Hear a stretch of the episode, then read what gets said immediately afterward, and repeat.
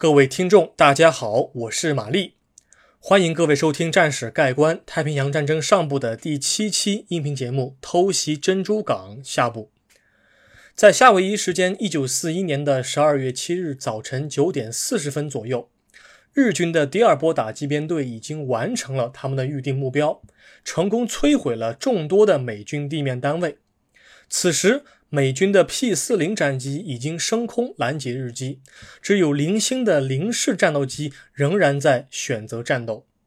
美军地面的防空火炮由于用力过猛，击落了不少友军单位，但此时整个进攻行动已经趋于平静。当战事推进到这个阶段之时，南云中一海军中将做出了一个重要决策，影响了太平洋战争头两年的。重要战事，我们现在就来进入今天的正文内容。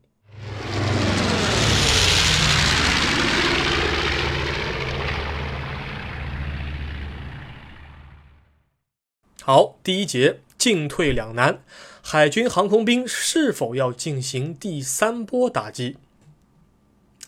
当第二波攻击编队已经在联合舰队的航母上降落的时候呢，南云忠一作为联合舰队的执行总指挥，必须要做出一个重要决策，那就是是否要命令航空兵进行第三波打击。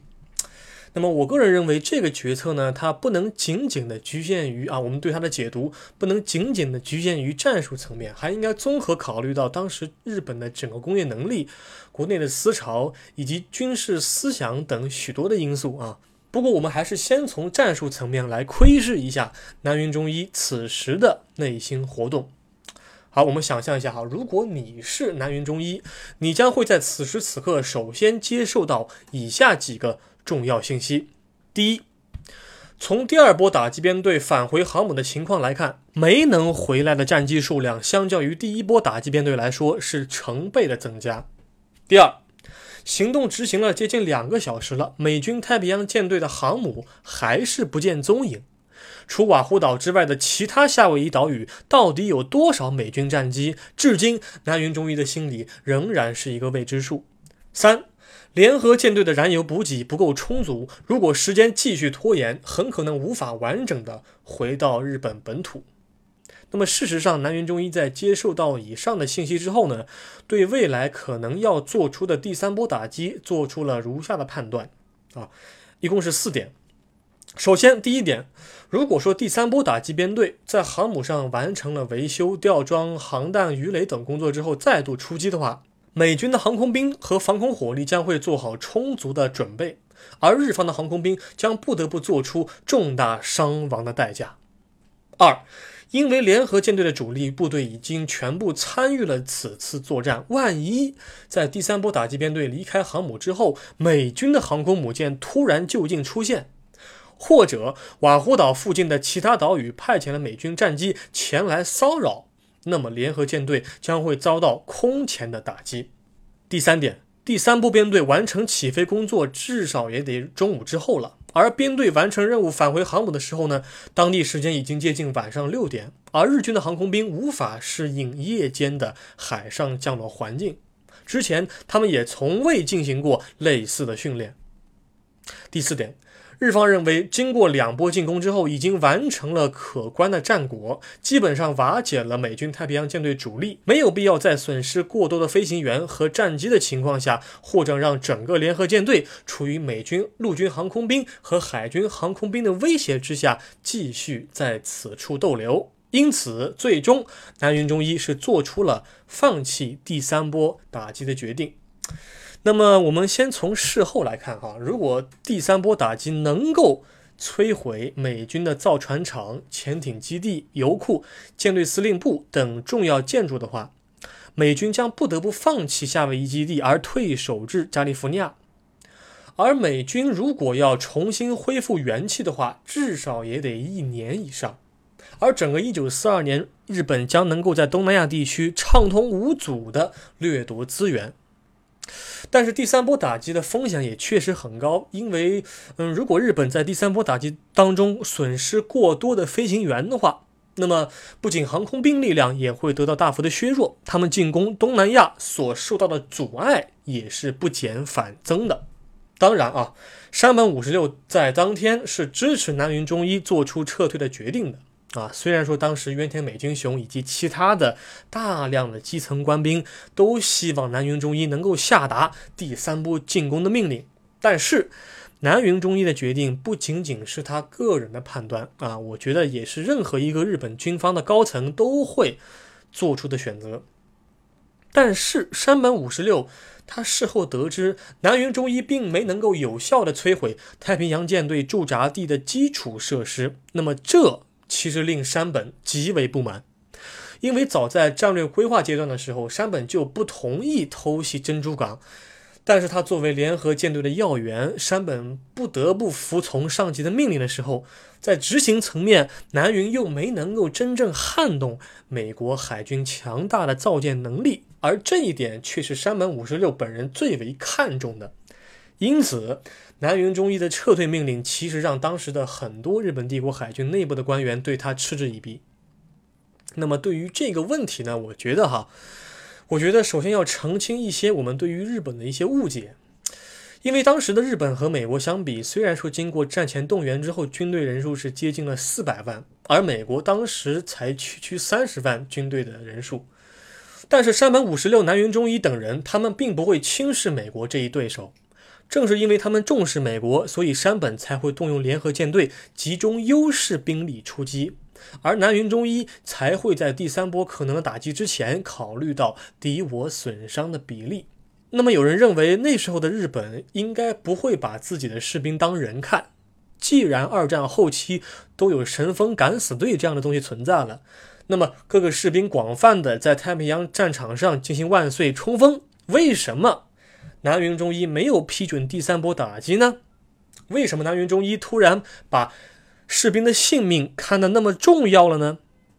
他们认为这只能归功于南云忠一的懦弱。那么我个人要澄清的就是这个误解哈。首先是这样的哈，日本陆军和海军士兵他们的功能是不一样的。我们想象一下，经过严格训练的海军航空兵，山本五十六亲自监督的，当然是无价之宝。航空兵一个航空兵或者两个航空兵，如果阵亡的话，他肯定会摔一架飞机下去。他们的阵亡一般来说是要捆绑一架飞机的。但是陆军士兵每阵亡一个人，他所带走的不过是一些相对便宜的装备和一套服装而已。别人捡起来子弹啊什么的都是通用的，都可以继续来用。第二。山本五十六其实在规划偷袭珍珠港的行动的时候，曾经打算让编队走单程不走往返，什么意思哈？我跟各位解释一下。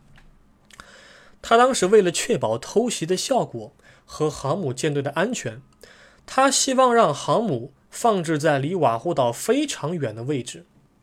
这样一来，战机的油料呢就无法支撑如此远的航程。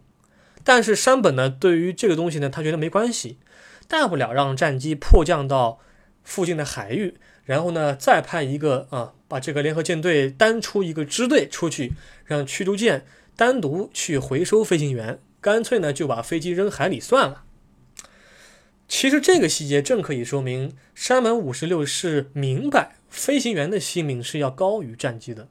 南云忠一只不过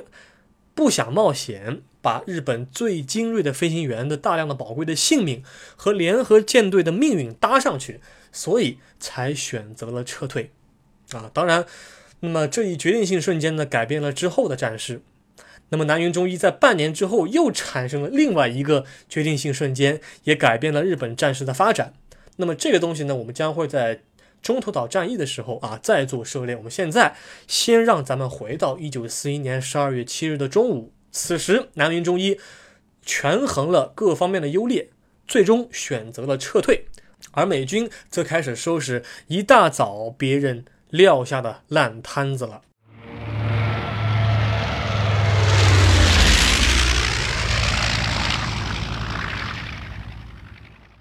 第二节不堪回首，美日双方战斗结果的巨大差异。日本在此次作战行动当中可以说是赢得了完全的战术性胜利，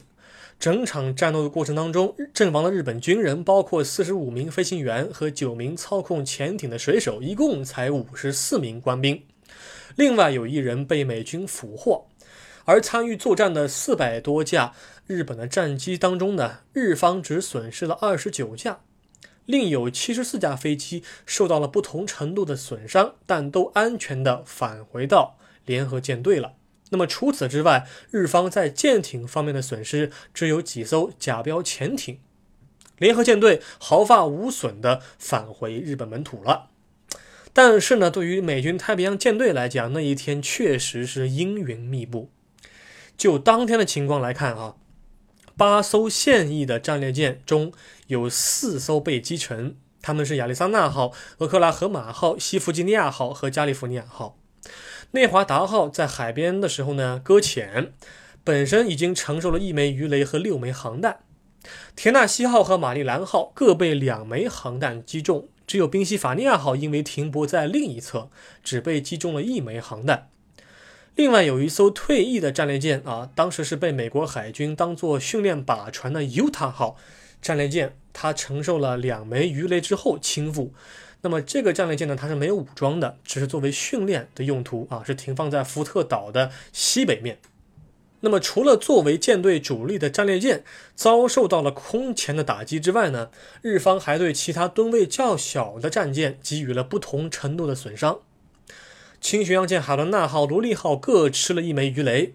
驱逐舰卡森号被一枚航弹击中起火，起火之后呢，它就烧到了旁边的唐斯号驱逐舰。而驱逐舰枭号被三枚航弹击中，另外轻巡洋舰檀香山号和驱逐舰赫尔姆号也遭受了一些轻伤。那么在此次事件当中，美军一共是阵亡了两千四百零三人，一千一百四十三人受伤。因为当时的军官的住处和办公地点是位于福特岛另一侧啊，所以大部分机场和码头的军营呢都是普通士兵居住，因此。那么这些阵亡的美国军人当中呢低级军官和普通的二等兵啊、一等兵，应该来说是占据了大多数。当然了哈，在这个事件当中，各个军官和各个的普通士兵都做出了应有的贡献，应该有很多人是都获得了荣誉勋章。我这里就举一个例子哈，比如说，比如说我们在上一期当中谈到的西弗吉尼亚号战列舰的舰长班尼恩。他受伤之后，曾经有七名士兵意图将其抬走，并且放到就近的急救中心进行救治。那么，其中一名士兵，他的名字叫多里斯·米勒，他是美国海军的一位黑人厨师。后来呢，他脱离了烧饭的岗位，因为在那个时候烧饭没用啊，烧饭没用，不能够保全自己，所以他临时向旁边的战友学习啊，如何使用机枪。使用点五零口径的布朗宁 M 二重机枪，持续的对日机开火，直到弹药耗尽。那么之后呢？他又帮助很多的美国的士兵搬运尸体呀，啊，救治伤员啊。那么他也是美国历史上第一位荣获海军十字勋章的啊，这个非洲裔的美国人啊，黑人士兵，这是一个非常典型的例子。那么在《珍珠港》这个电影当中呢，也是有所体现的啊。但是啊，诸位要明白的一点是在于什么呢？很可惜的是，日本真正在珍珠港击沉的舰艇，一共算下来就只有三艘舰，他们是亚利桑那号、俄克拉荷马号和靶舰犹他号。为什么呢？因为其他的舰艇在袭击过后，全部被打捞上岸之后进行维修，有些呢是在港内进行维修便继续服役，有些则是经过一些临时性的修补，返回美国本土进行大修和改装。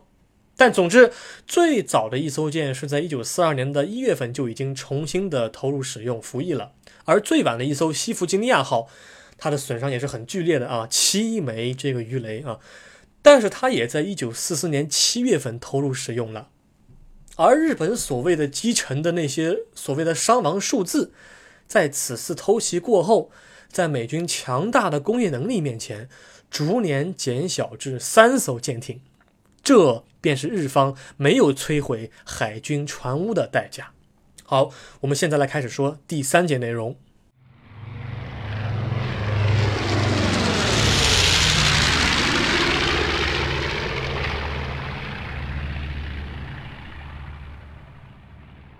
第三节团结一致美日国内格局和国际关系之变化。那么可以这么说珍珠港事件的爆发给美国和日本双方都带来了坏消息，也都带来了好消息。日方所收到的好消息，那就是他们以如此轻微的代价重创了美国太平洋舰队。我们同时也很容易发现，此次事件给美方所带来的坏消息。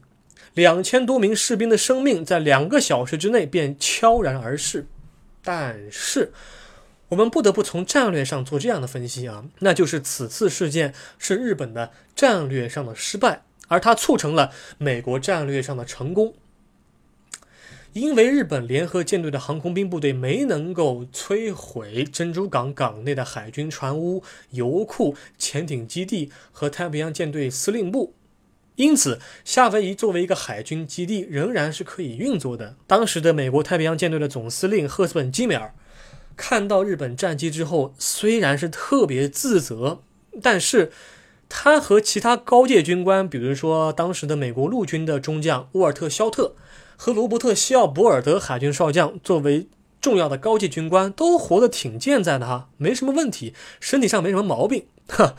因为当时金梅尔是这样，金梅尔在偷袭之前呢，他曾经建议过，说是珍珠港为了让这个港口的入海口哈不要被一些东西挡住，他主张是拆除鱼雷防御网的，因此他的麻痹大意确实是珍珠港遭遇鱼雷进攻的一个主要原因啊，珍珠港遭袭的一个主要原因之一。当时呢，金梅尔看到日方的舰载机对美方的战列舰啊，以及舰艇以及各类机场疯狂的扫射和投掷航弹的时候，他突然迅速的撤下了，用两手交叉啊，撤下了象征他军衔的肩章。他原先是一个四星的这个将军，他当时已经知道自己因为这个事件肯定已经完蛋了。那么事后呢，他确实是被。降回两星的海军少将啊，美国的海军少将是分为两级，一个是两星，一个是一星啊。那么美国是没有准将这个级别的，所以说两星海军少将应该来说降的也不是特别的这个低，但是呢，他本人应该是受不了各种同行的这个吐槽，所以说他于一九四二年就已经主动退役了啊。但是哈，那么这些高阶军官虽然说他已经退役了。但是这些高阶军官，他和美国的情报部门仍然可以在这个地方运作。那么潜艇基地当中的潜艇仍然是可以执行任务。船只打捞上来之后，经过修复，也迅速恢复了元气。那么这些因素都导致了日本在战术上的胜利，只是持续了相当短的一段时间。另外一个层面来讲的话，日方的航空兵既没有找到，更没有摧毁任何一艘美军航母。虽然说当时美日双方大部分军官都认为啊，战列舰仍然是受马汉的思潮影响，战列舰仍然是海军力量的一个核心，但其实航空母舰这一级别的舰艇在偷袭珍珠港这个行动规划阶段就已经被视为至少与战列舰平级的舰艇了。因为你像当时南云中一海军这个中将派出第一波打击编队的时候，他已经明确要指出。搭载鱼雷的九七舰攻和搭载八百公斤这个穿甲航弹的九七舰攻，必须要摧毁美国太平洋舰队的航空母舰和战列舰。可见，航空母舰它的地位虽然说不会比战列舰高到哪里去，但是它也至少是同一个级别的。那么，这些在珍珠港地区本来应该停泊在此处而没有遭到日军攻击的航空母舰呢，在一九四二年乃至之后的。作战当中都起到了非常巨大的作用啊，比如说大黄蜂号，当时不在这个夏威夷地区，那么后来它在一九四二年年底的圣克鲁斯岛海战当中是被击沉了。再比方说啊，被称为这个 Big E 的企业号 Enterprise，它这个航空母舰当然是整个美国海军的一个神奇的舰艇了哈，参与了美日双方的数次海上争夺而依旧坚挺。那么这些舰船，他们的存活。就要归咎于当时日本的航空兵没有找到并且摧毁这几艘非常重要的在海战史上面起了巨大作用的这些舰艇。那么战略上来看，日本的最大的失败是他过早的将美国拖入了战争，而自身却没有能力真正压垮美国的工业生产能力。当时山本五十六其实做过一个假设，他其实认为，即使是真正把美国人逐出了夏威夷之后，如果日本军队没能够打到华盛顿的话，那么美国对于日本来说就是一个长期的威胁，日本必败。当时山本五十六是下了如此的判断的，但是无奈只能够听信大本营的这个决策的这个东西，那么他最终只能是尽可能的在分内完成好自己的事情啊。因为当时美国虽然说是与英国签订了租借法案，但是美日之间啊，当时没有真正的撕破脸。那么罗斯福当时作为美国总统，在国内要面对大量的这个孤立主义思潮，他本人也是绞尽了脑汁。然而，日本的偷袭迫使美国形成了统一的国家意志，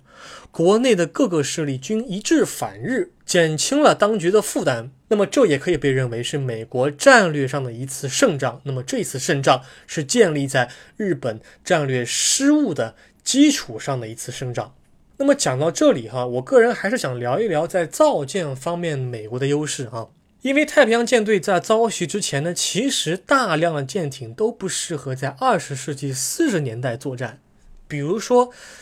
这个在珍珠港电影当中，包括我们在历史的讲述和这个书籍的撰写过程当中，都会把亚利桑那号它的弹药库殉爆当做是一个非常惊天动地的一件事情。虽然说它是特别的有震撼力，但是。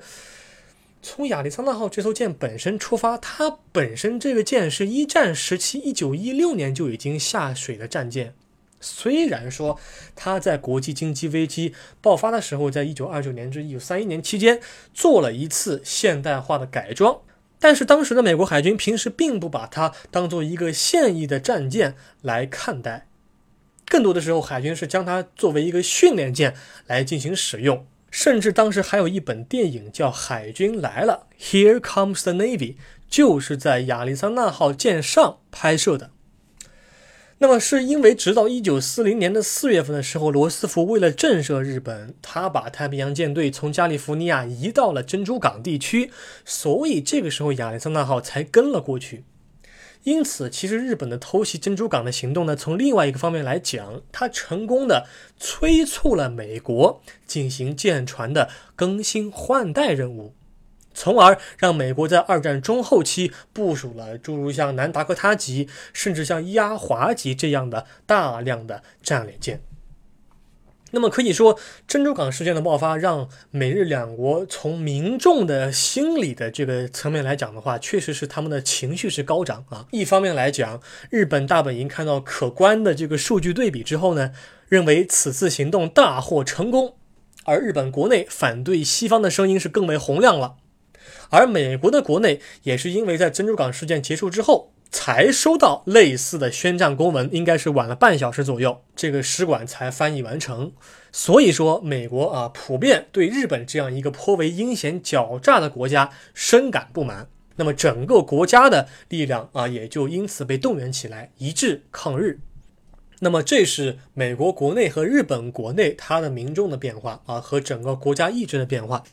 那么，就国际关系方面来讲的话，我举两个例子哈。第一个例子就是丘吉尔啊，我们知道当时英国在珍珠港遭袭之前，在一九四零年六月份法国沦陷之后呢，一直在英吉利海峡与德国空军进行苦战，但是格林一直没有把英国的本土拿下，海狮行动也不能够正确的实施。那么，美国虽然说他和英国是盟友，但是由于其国内的孤立主义思潮仍然在战前非常顽固。因此，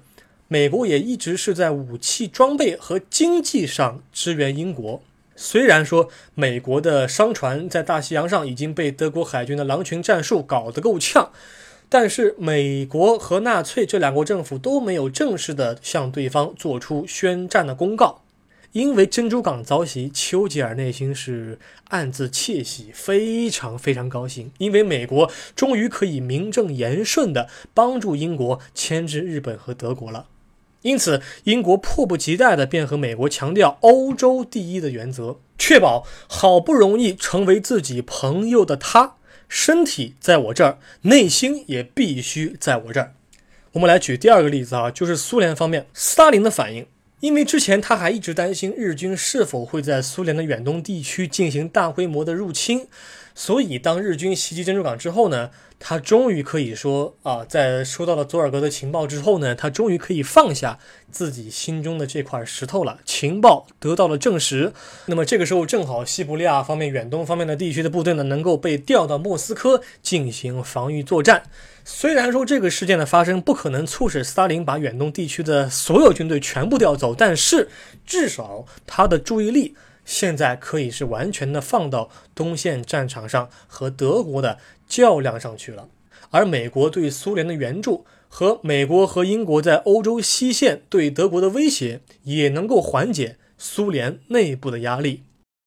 但是讲到这儿，我必须要跟各位说一点哈，我们很遗憾。非常遗憾的是，在日本进攻英美两国之后，国民政府才最终在一九三一年九一八事变爆发十年之后正式对日宣战。因为之前国民政府一直是秉持着攘外必先安内的方针啊，这个秉持着边打边谈的软弱的政策，所以说一直没能够与日方进行正式的宣战通告。在这之后，由于日方的兵力能够被英美两国所牵制，中国战场的抗日斗争只能说是稍显有所好转。不过，同盟国的形成有助于加速日本的战败，那么这对当时的中国来说确实是一件善事。好，那么非常感谢您今天收听我的音频节目，我将在下一期跟各位重点讲述一下关于珍珠港事件的阴谋论观点。客观的分析正反双方的论点和论据，并做出我的个人判断。咱们这一期节目就先讲到这儿，我们下一期再会。